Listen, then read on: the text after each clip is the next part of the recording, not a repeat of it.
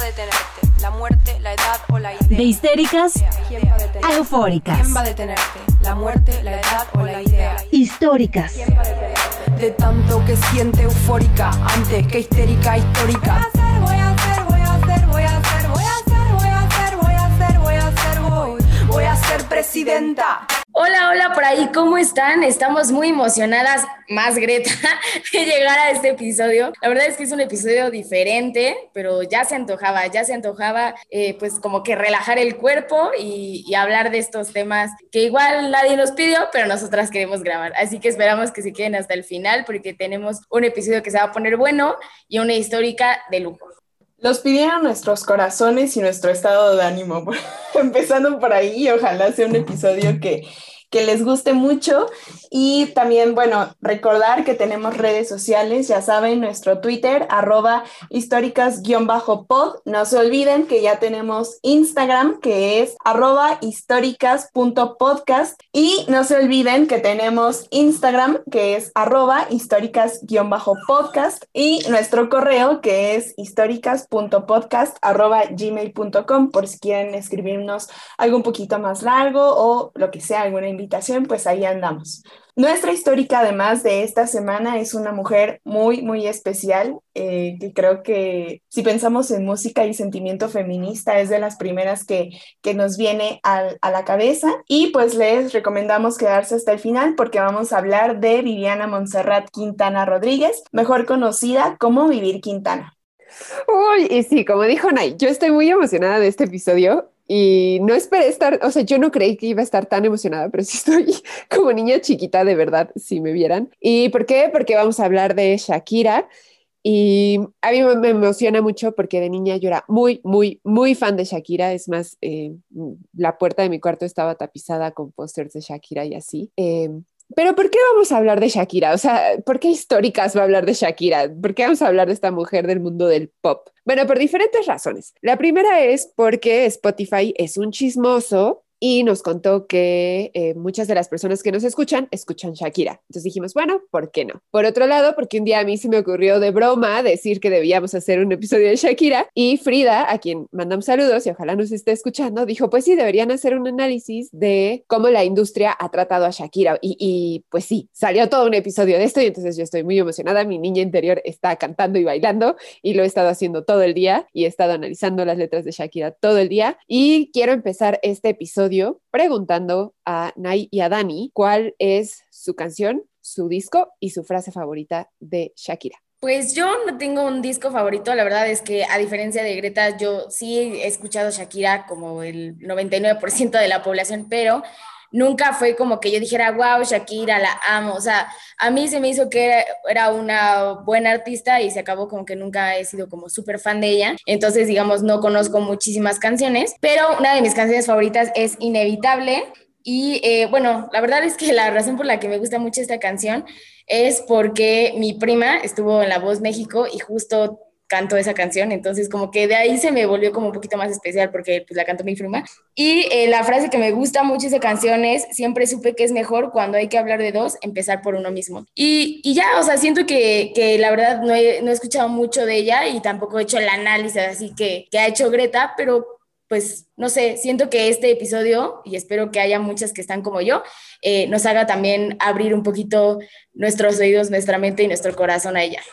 Cuando pensamos en, en, esta parte del podcast de nuestra frase favorita y nuestra canción y disco, yo tenía como varios recuerdos de varias canciones porque también escuchaba muchísimo a Shakira cuando estaba niña y mi hermana ya era como un poco más adolescente y tenía como vagos recuerdos de, de canciones que me gustaban y en la tarde dije, no, voy a volver como a escuchar por lo menos las que tengo como más cerca y me acordé muchísimo, así, pero muchísimo de Día Especial y lo feliz y que me hacía en una etapa específica de mi vida. Entonces escuché ya de plano todo el disco, Fijación Oral, que es el volumen 1 y me encantó, dije, yo tengo que hablar de, este disco cuando, cuando grabemos el episodio, sobre todo porque por día especial y porque me encanta, me encanta, me encanta eh, la parte en la que Shakira dice, este es un día especial, quiero creer en otra oportunidad, dimos un salto mortal y hoy vuelvo a ver un faro en la oscuridad. Creo que, lo, o sea, inmediatamente me acordé de esa etapa de mi vida que les digo como medio oscura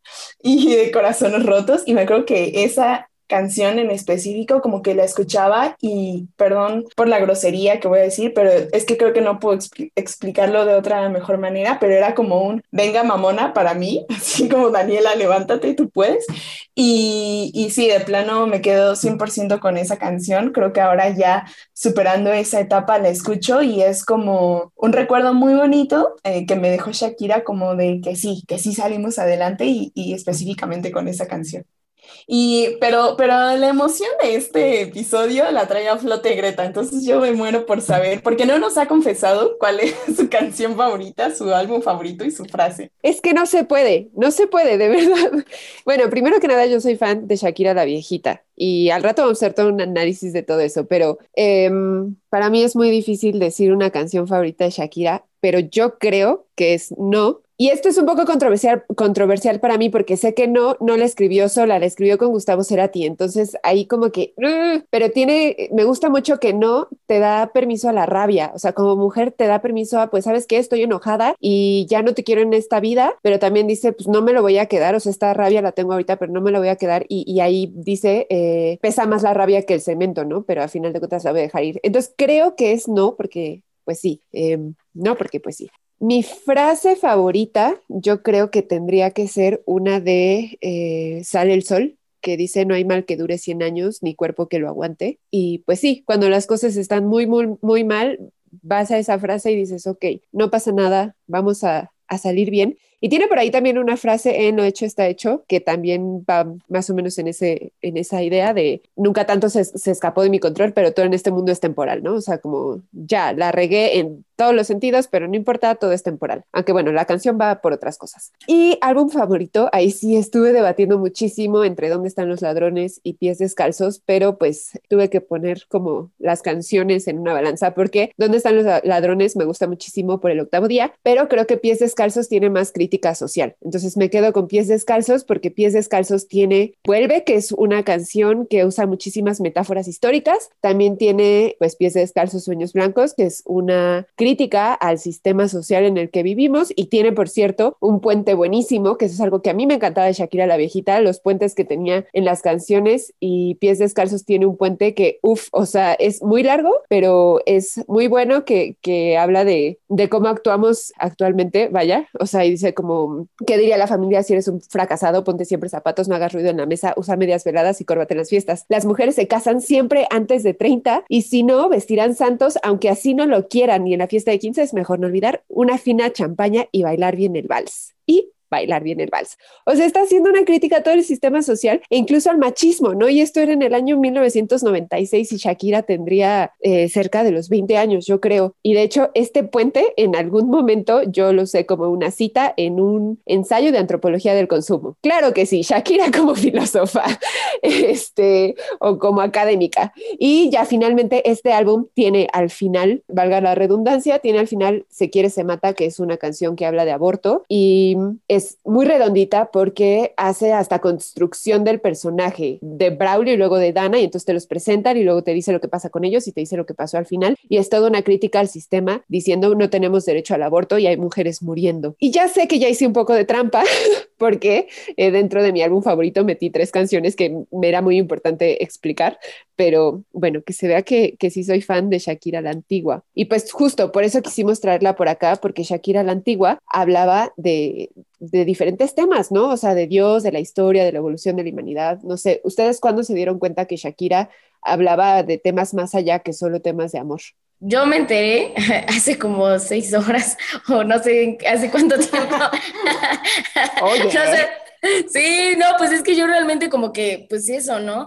O sea, digamos, yo en este episodio voy a hacer la contraparte de, de aquellas por personas y de aquellas mujeres que escuchamos a Shakira de una forma muy mecánica, ¿no? Tal vez que repetíamos las canciones, las bailábamos incluso, pero jamás nos detuvimos a, a, escuchar y a entender las letras y yo formo parte de ese club y yo la verdad hace rato, hace menos de un día, me enteré de que, de que Shakira tocaba estos temas, pero creo que lo importante no es cuándo nos enteramos, sino darle ese crédito y entonces ya ponerle atención a sus letras y seguirlas consumiendo y darnos cuenta también de que las mujeres en la música siempre han estado presentes y siempre han estado presentes también haciendo crítica. Y creo, creo que eso es muy importante porque de repente estamos banalizando y en este caso eh, creo que Shakira, una de las cosas que, bueno, ya lo hablaremos también más adelante, pero se le, pues sí, una morra más, ¿no? Eh, en el mundo de la música y qué.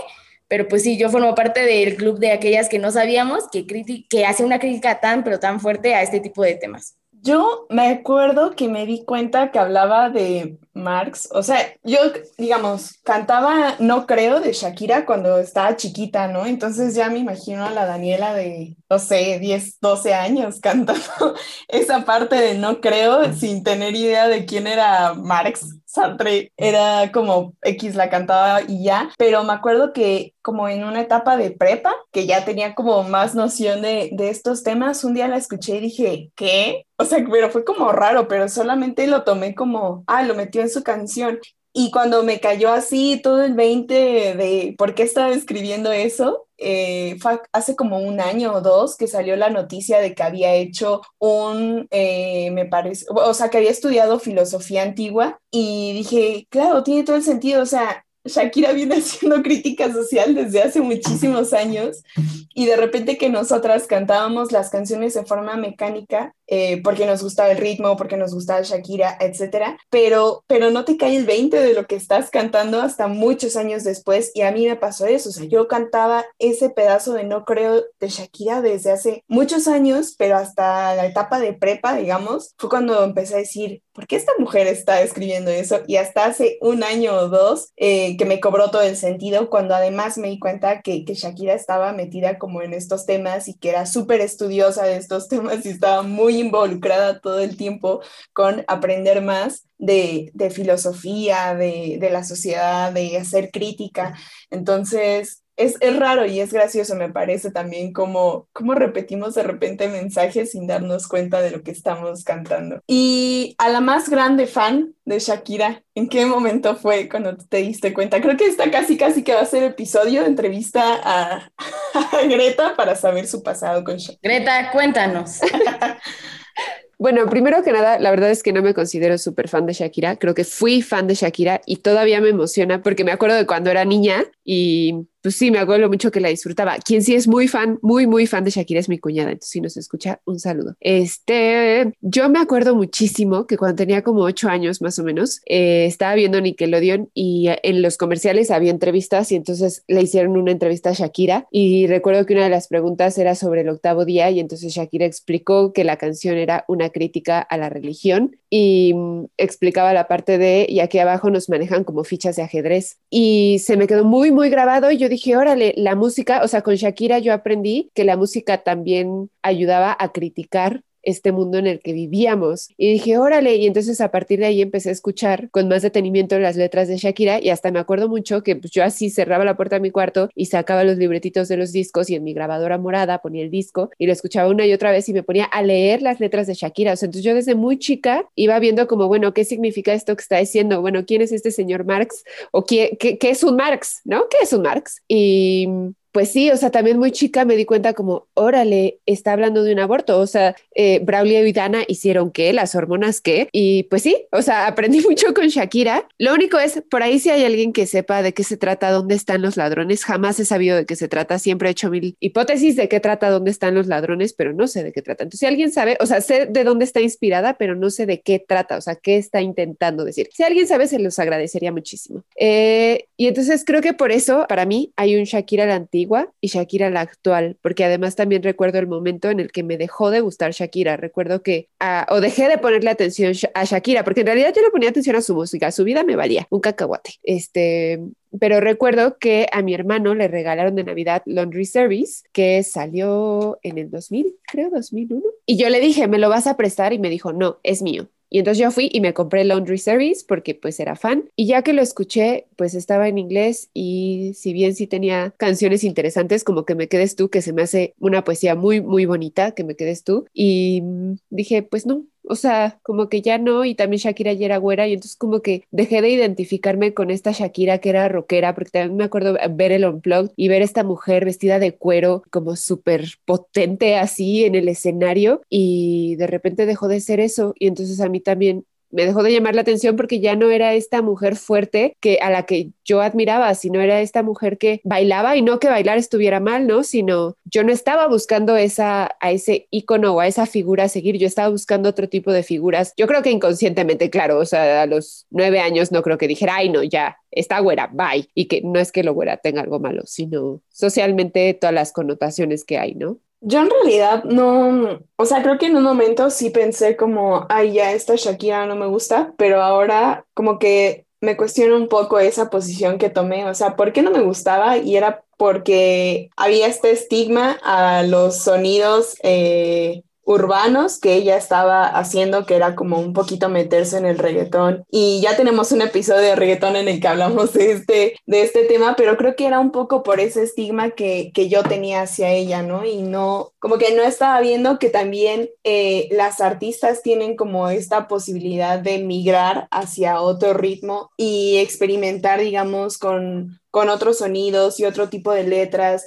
y otro tipo de shows. Y, claro que tuve esa etapa, pero ahora disfruto bastante todavía como el hecho de que eh, Shakira me haga bailar, o sea, o que tenga como esas canciones que ponen en las fiestas y que me hacen bailar. Y creo que con mucho gusto escucho su etapa viejita en la que tenía estas canciones de las que estamos hablando, pero, pero ahora ya sí, digamos, con un panorama más amplio, igual disfruto eh, escucharla haciendo sonidos urbanos y me acuerdo perfecto de su actuación en el Super Bowl y para mí fue así como, como que no estaba pensando en dos Shakiras, o sea, yo solamente estaba viendo a esa Shakira que era eh, tan presente y tan imponente en el escenario y fue como, me llenó bastante como verla otra vez ahí, saber que una mujer colombiana estaba como retomando estos sonidos y, y esta como forma de expresión a través de la música y que lo estuviera haciendo en un show de ese tipo. Entonces creo que yo estoy, eh, eh, yo, o sea, en lo personal estoy como bastante reconciliada con esas etapas que ha tenido. Es que, sabes, creo que para mí esas etapas hay mucha diferencia entre una y otra, pues, o sea, yo medio le perdí la pista con Laundry Service porque sí vi como que se vendió, pero después vino fijación oral y creo que fijación oral tiene un poco más, ah, yo aquí bien, tiene un poco más de, lo anterior, ¿no? Em, fijación oral además lo escribe en conjunto con Gustavo Cerati y la verdad es que sí tiene unas frases súper buenas y tal vez ya no tiene esta crítica social, pero dentro de eh, pues lo romántico y así creo que no es como un disco común y corriente como, como otros, pues, o sea, sí, incluso Don't Bother, que ya está cantando en inglés, me parece que es una canción como, mira, si te quieres ir con alguien más, pues ya ni de mí ni te apures, ¿no? No pasa nada, o sea, no es esta, eh, lo que nos enseñan de se fue, el hombre al que amabas, ponte a llorar y se acabó el mundo. O sea, es así como, ah, me vale. Y algo que ahí me di cuenta, o sea, porque con fijación oral y que yo le había perdido la pista y muchos años después me di cuenta, o sea, bueno, porque después de fijación oral creo que ya inició esto que dices, Dani, de los ritmos más urbanos y más eh, reggaetonera y así, que ahí pues sí yo completamente dejé de escuchar y como bien dices, ¿no? Mucho es por los preceptos que tenemos, pero algo que, que sí es, a las mujeres no nos quieren críticas, ¿no? Y Shakira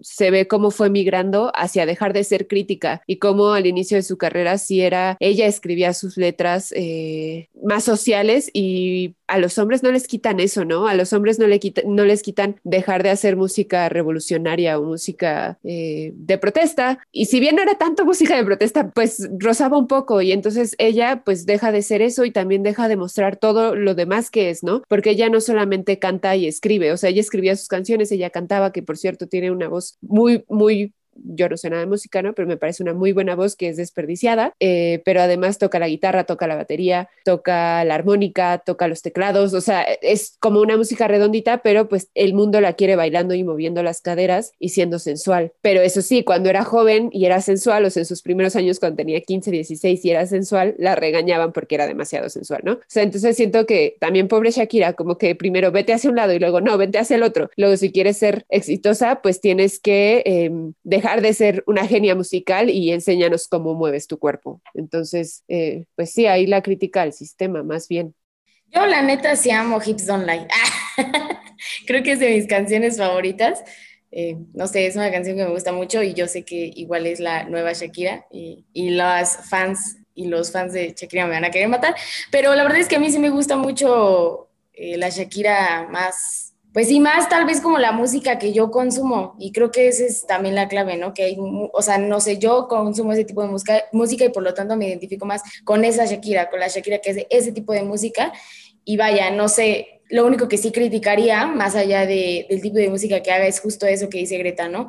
Cómo pasó de ser, o sea, una cantante que desde mi punto de vista tiene una voz muy versátil, porque estuvimos viendo como videos más viejitos de ella y su voz es bastante diferente, entonces yo creo que no se puede ser que tenga un tono de voz muy versátil, pero pasó a ser como la morra que mueve súper bien la cadera y de ahí pasa a hacer muchas otras cosas. Y creo que lo que ha pasado con ella es que nos hemos distraído la atención de lo que ella hace, o sea, como que pasó a ser de sí canta, pero más allá no hay Shakira que no baile. Y como que se explotó esa parte de ella, ¿no? Esa parte que, eh, pues en sus inicios no tenía nada que ver con su carrera, ¿no? Tenía que ver más bien con su herencia familiar y su herencia de, por parte de su papá. Y ya, finalmente la industria lo explotó y bueno, ya, ya es creo que cuestión de gustos, decir qué nos gustaba más antes, Shakira la viejita, Shakira la del cabello rojo y, o Shakira la güera, ¿no? Creo que eso ya es muy debatible y, depende de, los gustos de cada persona, pero definitivamente ahora que conozco un poquito más su vida y que conozco más eh, sus letras, sí creo que es una persona y una mujer que la neta sabe un montón de cosas, ¿no? Este, que habla como cinco o seis idiomas, este, es arquitecta, nos acabamos de enterar. Eh, yo tampoco sabía que había estudiado filosofía. O sea, la verdad es una mujer que hace un montón de cosas y creo que de repente cuando escuchamos la música de alguien, como que separamos sí su vida personal y entonces creo que también es importante saber de vida personal porque tal vez nos perdemos mucho por no saberlo, ¿no? Y a mí sí me parece importante saber qué estudió, por qué lo estudió, de dónde viene, cuáles son sus antecedentes, cuántos idiomas habla, o sea, eso me parece muy valioso también para conocer al artista en su totalidad y también entender por qué hace lo que hace. Y creo que a veces eso nos hace falta y también con las mujeres en la industria, ¿no? Porque creo que, bueno, ya también hablaremos de eso un poco más adelante, creo que las mujeres en la industria de la música, de repente, como ya sabemos, se les objetiviza y entonces también ya separamos a la cantante de, de que también es mujer, de que también fue niña, de que también tiene pues herencia cultural que es valiosa y que es importante.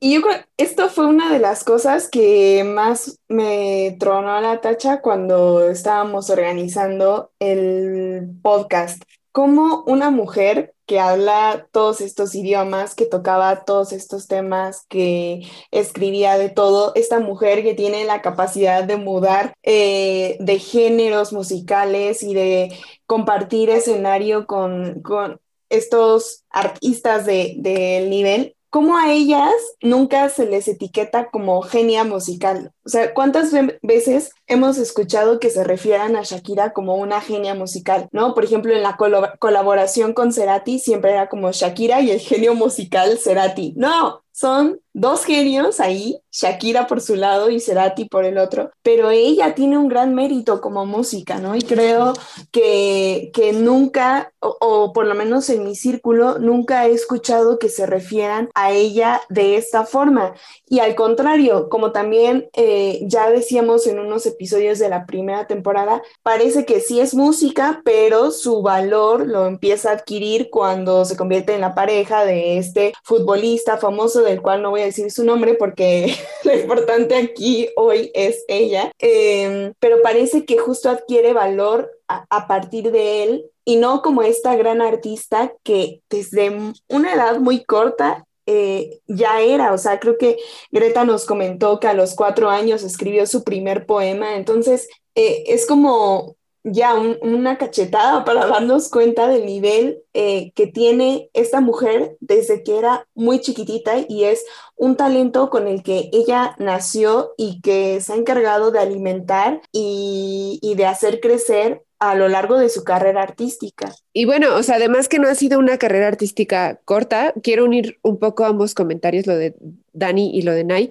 porque pues ella empieza muy, muy chiquita a los 10, 11 ya estaba en escenarios y continúa a través de los años. De hecho, tiene dos discos que no son discos de estudio que no se conocen, pero ella comienza así. Y si vemos fotos de Shakira de ese entonces, era otra. O sea, hasta tiene como cierto parecido con Selena en algunos de los videos. Y entonces, pues es mucho shock ver cómo Shakira fue blanqueada y fue convertida en otra persona para que cupiera en, en, la cultura anglosajona, en la cultura europea, y pues sí, lo logró, ¿no? O sea, a final de cuentas, yo creo que fue un sacrificar unas cosas por otras y fue sacrificar un poco sus raíces y al menos mantuvo sus raíces libanesas con ella porque pues esas vendían también y sacrificar sus raíces colombianas para pues poder vender en todo el mundo y ahorita pues estar en España, ¿no? Y ser una de las mujeres pues más poderosas, yo creo, o al menos con muchísimo dinero, pero, pero, pero, ah, y, y yo he estado enojada con ella mucho tiempo. Ay, sí. De hecho, hace rato les contaba que en algún punto yo decía, es que si le escribo una carta, tal vez vuelva a escribir las canciones que escribía. Pero pues nunca lo he hecho y no creo hacerlo. Y, pero hasta hoy caí en la cuenta con lo que decía Nay de por qué, está, por qué estaba enojada. Porque yo tenía a una mujer a quien seguir que se veía como yo, que, que tenía el cabello eh, del color que yo lo tenía, que mm,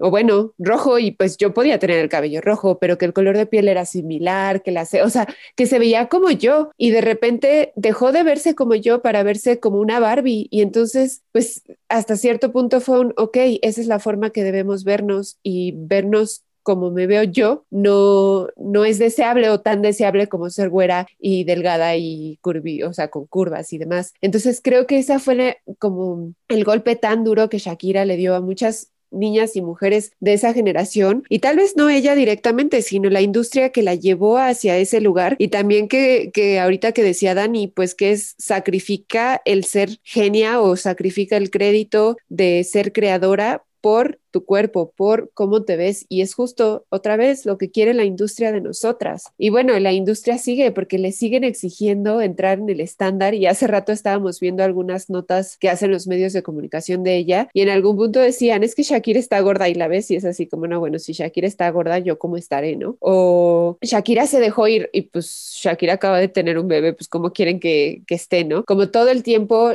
la, la industria, los medios de comunicación atrás de las mujeres, cosa que no sucede con, con sus parejas.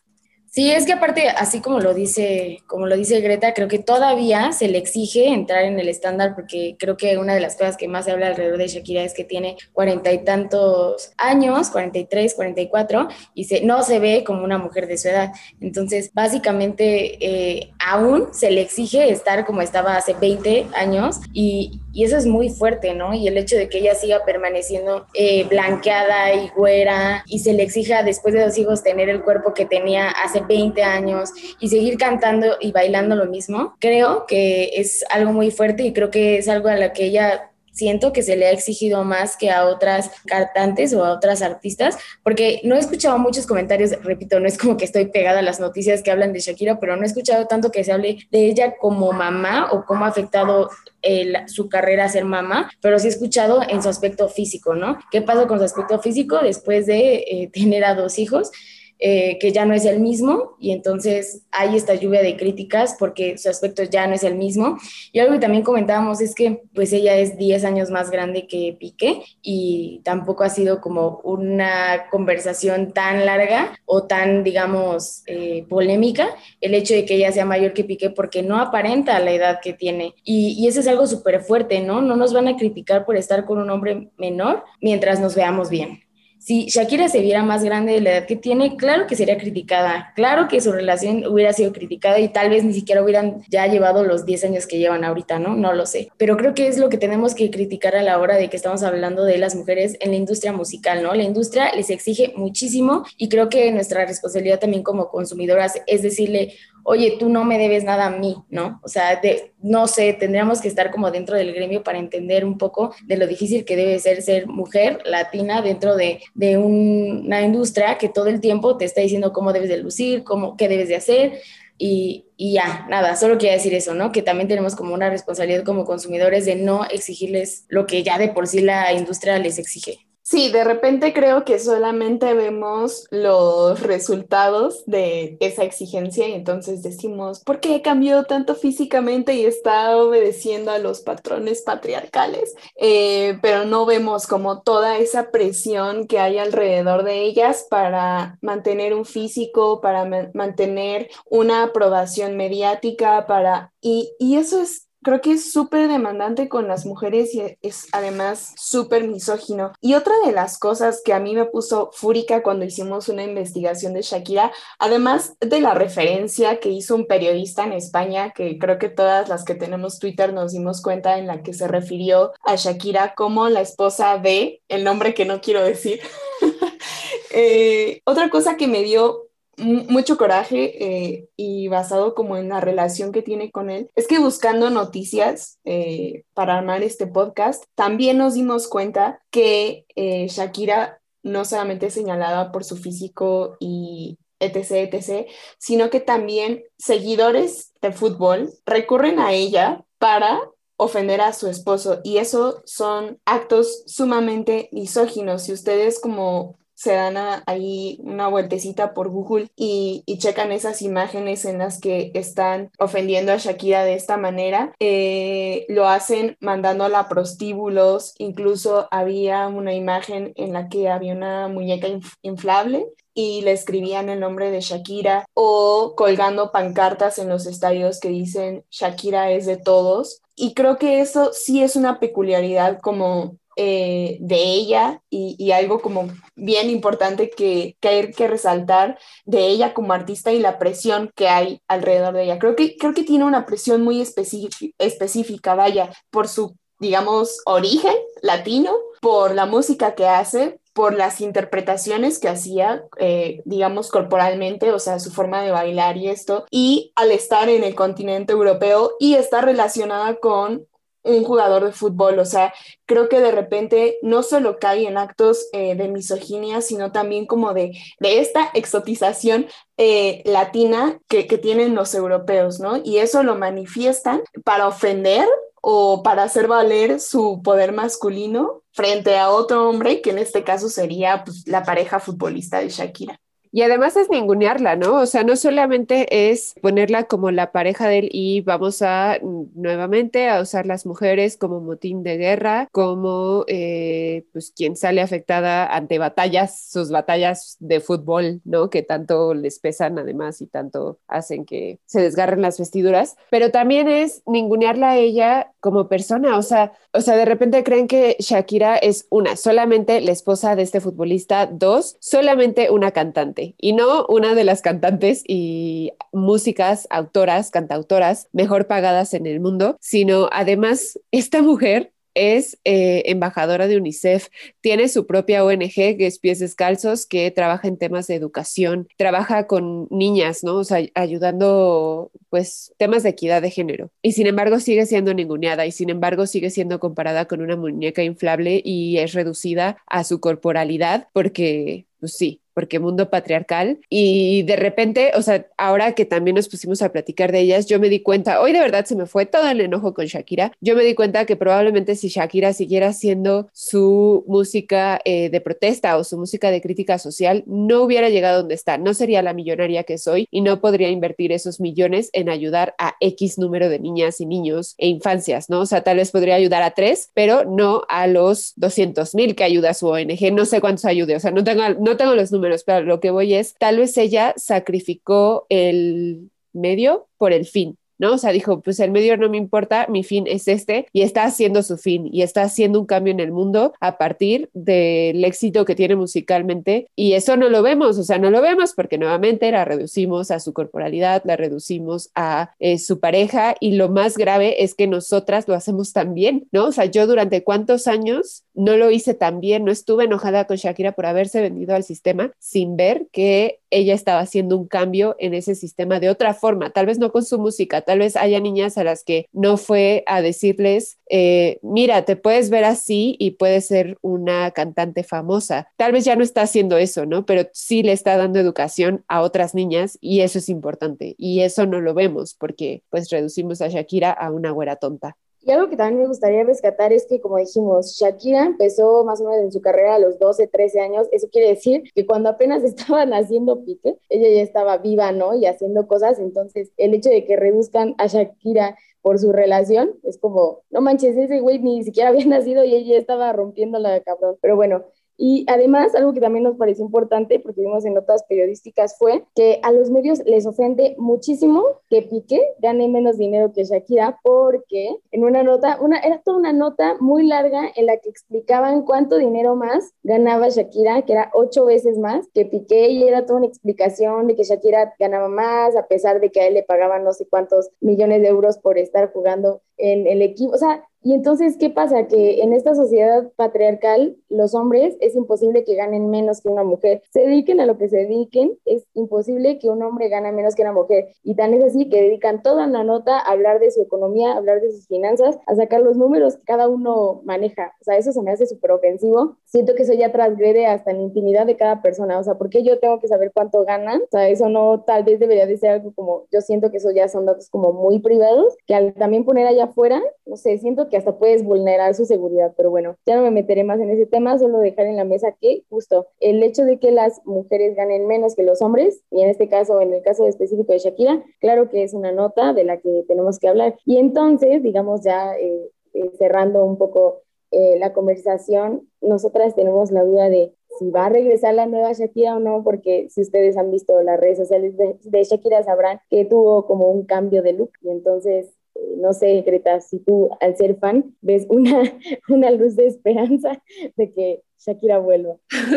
que no soy fan actual. O sea, de hecho, tardé mucho en ver la foto de Shakira con cabello rojo y de repente mi niña interior se, se emocionó, pero después fue como, eh, la verdad es que no sé qué tanto ya pudieran darme esas canciones. O sea, siento que las canciones viejitas de Shakira me dan mucho porque pues las tuve desde la infancia y pues no sé, o sea, ojalá regrese y si regresa, qué bueno, y si regresa, espero que regrese, eh, pues sí, dándonos canciones para las siguientes generaciones, para que otras niñas puedan crecer con esos cuestionamientos que yo crecí. Y nada, decir, o sea, que durante todo este episodio estuve diciendo que perdoné a Shakira, pero la verdad es que Shakira no me debe nada y no le debe nada a nadie, ¿no? Este, que ella haga lo que quiera con su carrera y con su dinero y así, que también sé que ahí hay broncas como de lo que hace con su dinero. y con su eh, cabello. Ah. Y con su cabello siempre, porque con su cuerpo y con su todo. Este, pues sí, no lo sé, ya veremos qué sucede.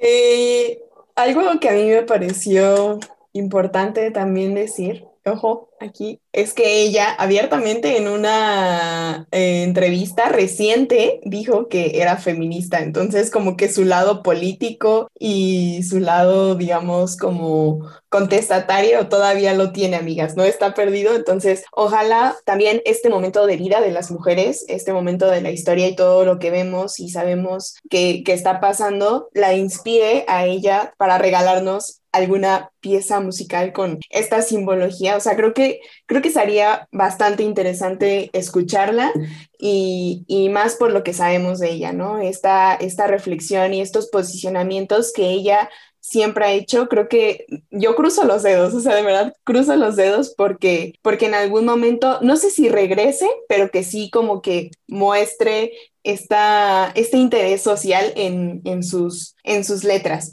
Y pues nada, yo creo que también es un e, episodio bien chido que tomamos especialmente a Shakira, pero que si miramos alrededor, hay muchas eh, mujeres haciendo música con un caso eh, similar eh, al de Shakira o que comparten algunas particularidades, pero creo que más que nada la invitación es a mirar a estas mujeres músicas y lo que están haciendo y cómo lo han aventado y todo lo que les ha costado, no solamente musicalmente, también mediáticamente y socialmente, poder llegar a eso. Y también por eso, bueno, nos pareció súper, súper importante hablar de ella en, en, este episodio, pues esperamos que les haya gustado. Esto que dice Dani me parece súper importante ya para cerrar el episodio, que, por ejemplo, en mi caso, yo dejé de escuchar a Shakira porque por todo lo que ya dije, pero entonces abrió el panorama a otras mujeres y yo en ese entonces también escuchaba muchísimo a Natalia Lafourcade y ella sí se mantuvo en mi vida, ¿no? O sea, a través de toda la vida se mantuvo ahí y creo que el hecho de eh, que Shakira desapareciera como mi icono a seguir le abrió puertas a Natalia Lafourcade en mi vida y más adelante a Julieta Venegas y más adelante a Carla Morrison y más adelante, ¿no? O sea, le abrió puerta a otras mujeres porque siento que ellas sí tienen una red muy bien establecida de ayudarse unas a otras. Y pues eso, que nos acerquemos a las mujeres que no han sido tragadas por el sistema, porque no quiero decir que se vendieron al sistema, sino que el sistema las traga, ¿no? Y, todavía hay muchísimas, y actualmente sobre todo hay un movimiento muy interesante de mujeres que están haciendo música feminista, entonces pues acercarnos, no sé, por ejemplo, a Rebecca Lane, a Ana Toyux, a eh, Julieta Venegas, la propia Julieta Venegas, claro que sí, a Silvana Estrada, a todas estas mujeres que están haciendo cosas muy interesantes y que generalmente son músicas independientes y pues que además necesitan el apoyo feminista feminista para que el sistema no se las trague a largo plazo. Y por eso decidimos traer a una histórica que justamente hace música independiente y que todo el tiempo, o bueno, desde hace un año, yo creo, eh, hizo un super himno que tenemos muy presente y que nos hace llorar mucho y trajimos como histórica a Vivir Quintana y Nay nos va a hablar de ella yo sé que siempre digo lo mismo y va a sonar como un poco repetitivo, pero de verdad estoy súper contenta de hablar de Vivir Quintana, de verdad, de verdad. La conocía, pero sabía muy, muy poco y ahora que conozco un poco más de su vida, de su música y de su historia, eh, yo sé que todas vamos a, caer rendidas. Eh, quiero contarles un poco de dónde es eh, Vivir Quintana. Ella nació en Coahuila, en un municipio que está más o menos a 30 minutos de Torreón. Así lo cuenta ella como que más o menos para ubicar en el mapa.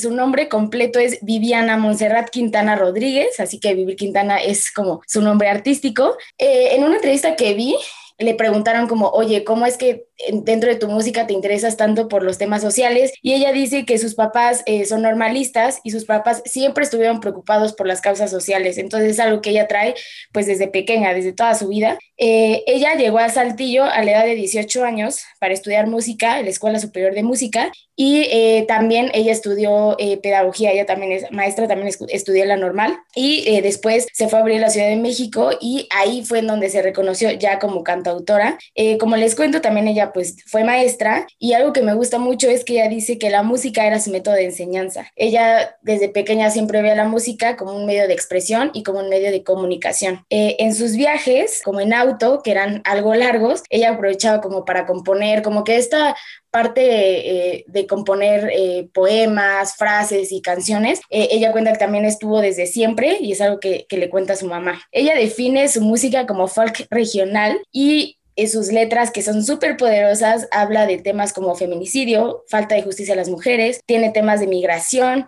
de personas desaparecidas, tiene un tema de sororidad, entre muchos otros. Y, quiero rescatar dos frases que ella dice. La primera es que dice que los artistas deben de asumir una responsabilidad ante los temas que aquejan al país y que tal vez este tipo de música no es lo que vende, pero sí es lo que se necesita. Eh, ahorita quiero hablar un poquito como de la historia de como la canción que todos conocemos de ella y que se volvió para muchas de nosotras un himno que nos pone la piel de gallina, pero también quiero rescatar muchísimo a las mujeres en la música y cuál ha sido su experiencia como, como en esto, ¿no? Ella cuenta que ha tenido dos, bueno, digamos las que yo encontré, seguramente han sido más, pero dos experiencias eh, de machismo dentro de la industria de la música. La primera fue que ella se encontró con un, productor eh, acosador que le dijo, ay, sí, vente vivir, yo te voy a, a producir todas tus canciones. Y ella dijo como, ¿por qué si ni siquiera has escuchado mis canciones, no? Y así empezó a ver un comportamiento muy extraño hasta que le dijo como, oye, ¿tú cómo crees que fulanita es famosa? Pues porque se acostó conmigo, ¿no? Entonces, vente para acá. Entonces, ella pues también se dio cuenta de que pues hay personas dentro de la música que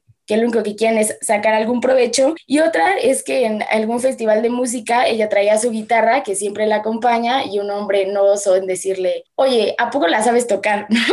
Como dudando de, de, la, de, la, habilidad que ella tiene con sus instrumentos, y ella así de, no, la traigo de adorno, ¿no? La cargo porque, pues, no sé, por, por si se le ocurre a alguien tocar la guitarra o no sé qué. Entonces, estos son como algunas de las muestras de cómo la industria de la música es súper, súper feroz con las mujeres, porque claro, si un hombre portara una guitarra, nadie dudaría de si la sabe tocar o no. Eh, algo que también eh, me gustó mucho como de su historia es, bueno, me gustó y al, al mismo tiempo fue muy fuerte enterarme de que su primer contacto con con el feminismo fue en la universidad cuando asesinaron a una de sus amigas. Su amiga fue víctima de feminicidio y entonces ella cuenta que decía, sabía que existían las muertas de Juárez, sabía que esto pasaba, pero no sabía que estaba tan, tan cerca de mí, ¿no? Yo pensé que eso nunca me iba a pasar, yo pensé que eso nunca le iba a pasar a alguien que yo conocía y entonces asesinan a mi amiga y me doy cuenta de que pasa todo el tiempo y pasa cerca de nosotras. Eh, como con pláticas con sus amigas, eh, se dio cuenta de que salió el tema en la plática, investigaron al respecto y se dieron cuenta de que ellas ya eran feministas antes de saber como el término. Y también el feminismo como dentro de su vida tomó como fuerza en el momento en el que ella hablaba con las mujeres de su vida y se dio cuenta de que todas habían sufrido algún tipo de violencia o que habían sufrido algún nivel de, de pues sí, de eso, ¿no? De violencia, diferentes grados, pero todas la habían sufrido. Eh, ese fue como otro de sus despertares. Eh, algo que también quiero rescatar es que ella forma parte de un colectivo de mujeres en la música que pretende justo mandar mensajes de paz, reforzando la unión y el apoyo entre mujeres. Y, justo este colectivo asistió a la marcha del 8M del año pasado. Y eso a mí me parece genial, ¿no? Un colectivo que tiene a más de 200 mujeres que buscan justo el crecimiento y el reconocimiento dentro de la escena musical. Y bueno, otros datos súper valiosos de Vivir Quintana es que en el 2020 fue elegida por Forbes México en la lista de 100 creativas mexicanas. Entonces, eso me parece increíble. Y también en otra entrevista me enteré de que ella ha trabajado con mujeres que han sido privadas de su libertad por defenderse de sus agresores. Entonces, wow, o sea, esta mujer es, como que está en todo y me, parece súper, súper valioso también saber eso de ella. Y, quiero eh, hablar un poco ya casi para terminar sobre su canción más famosa, ¿no? Canción sin miedo, porque me parece que es una historia súper guau. Esta canción eh, ella más bien, ella en sus canciones como que nunca había hablado del tema del feminicidio, a pesar de que por, por, el, por el hecho de su amiga que ya les conté, siempre tenía como ese tema ahí, ahí, lo quería tocar, pero al mismo tiempo no. Y total, que un día llega Mon Laferte y le dice, oye, necesito una canción de feminicidio porque voy a tener un show en el Zócalo de la Ciudad de México para mañana y necesito una canción que hable de feminicidio porque va a ser el lugar perfecto para tocar este tema y quiero que lo cantes conmigo, pero necesito una canción y tú eres perfecta házmela. Y ella así de, ok.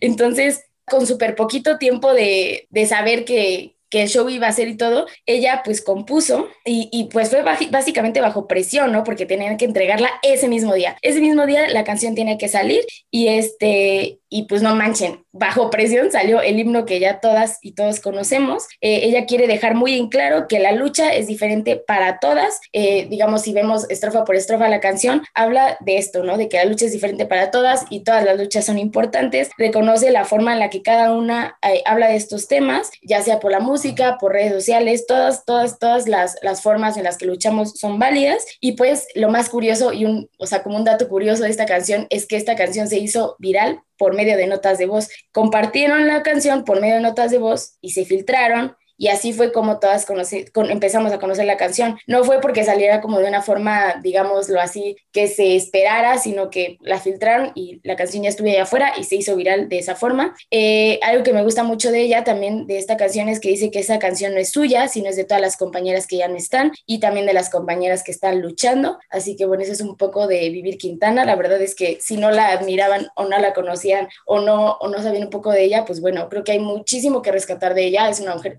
admirable, una mujer cañona, cañona. Tenemos mucho, o sea, yo en lo personal si ya la respetaba o la respeto más, porque a nivel personal, como mujer, como, como música, ella es impresionante. Entonces, eh, pues es un poco de su vida y no saben la afortunada que me siento de, de haber, de que me tocó hablar de ella y, y, de verdad, ojalá que en algún momento escuche este episodio, se lo vamos a dejar, esperamos que lo escuche, porque de verdad, desde Históricas, toda nuestra admiración para Vivir Quintana.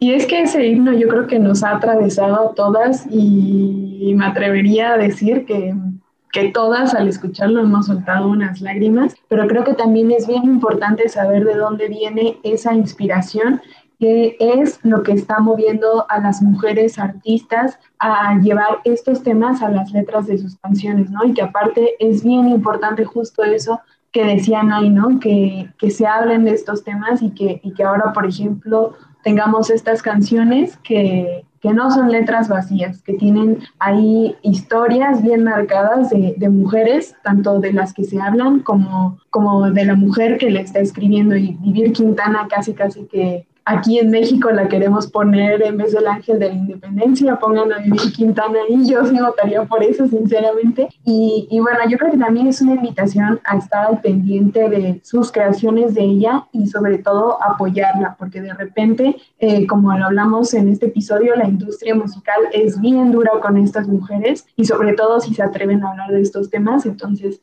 creo que también es como chido que, entre nosotras empecemos a impulsar y apoyar y respaldar el trabajo de mujeres creadoras como Vivir Quintana.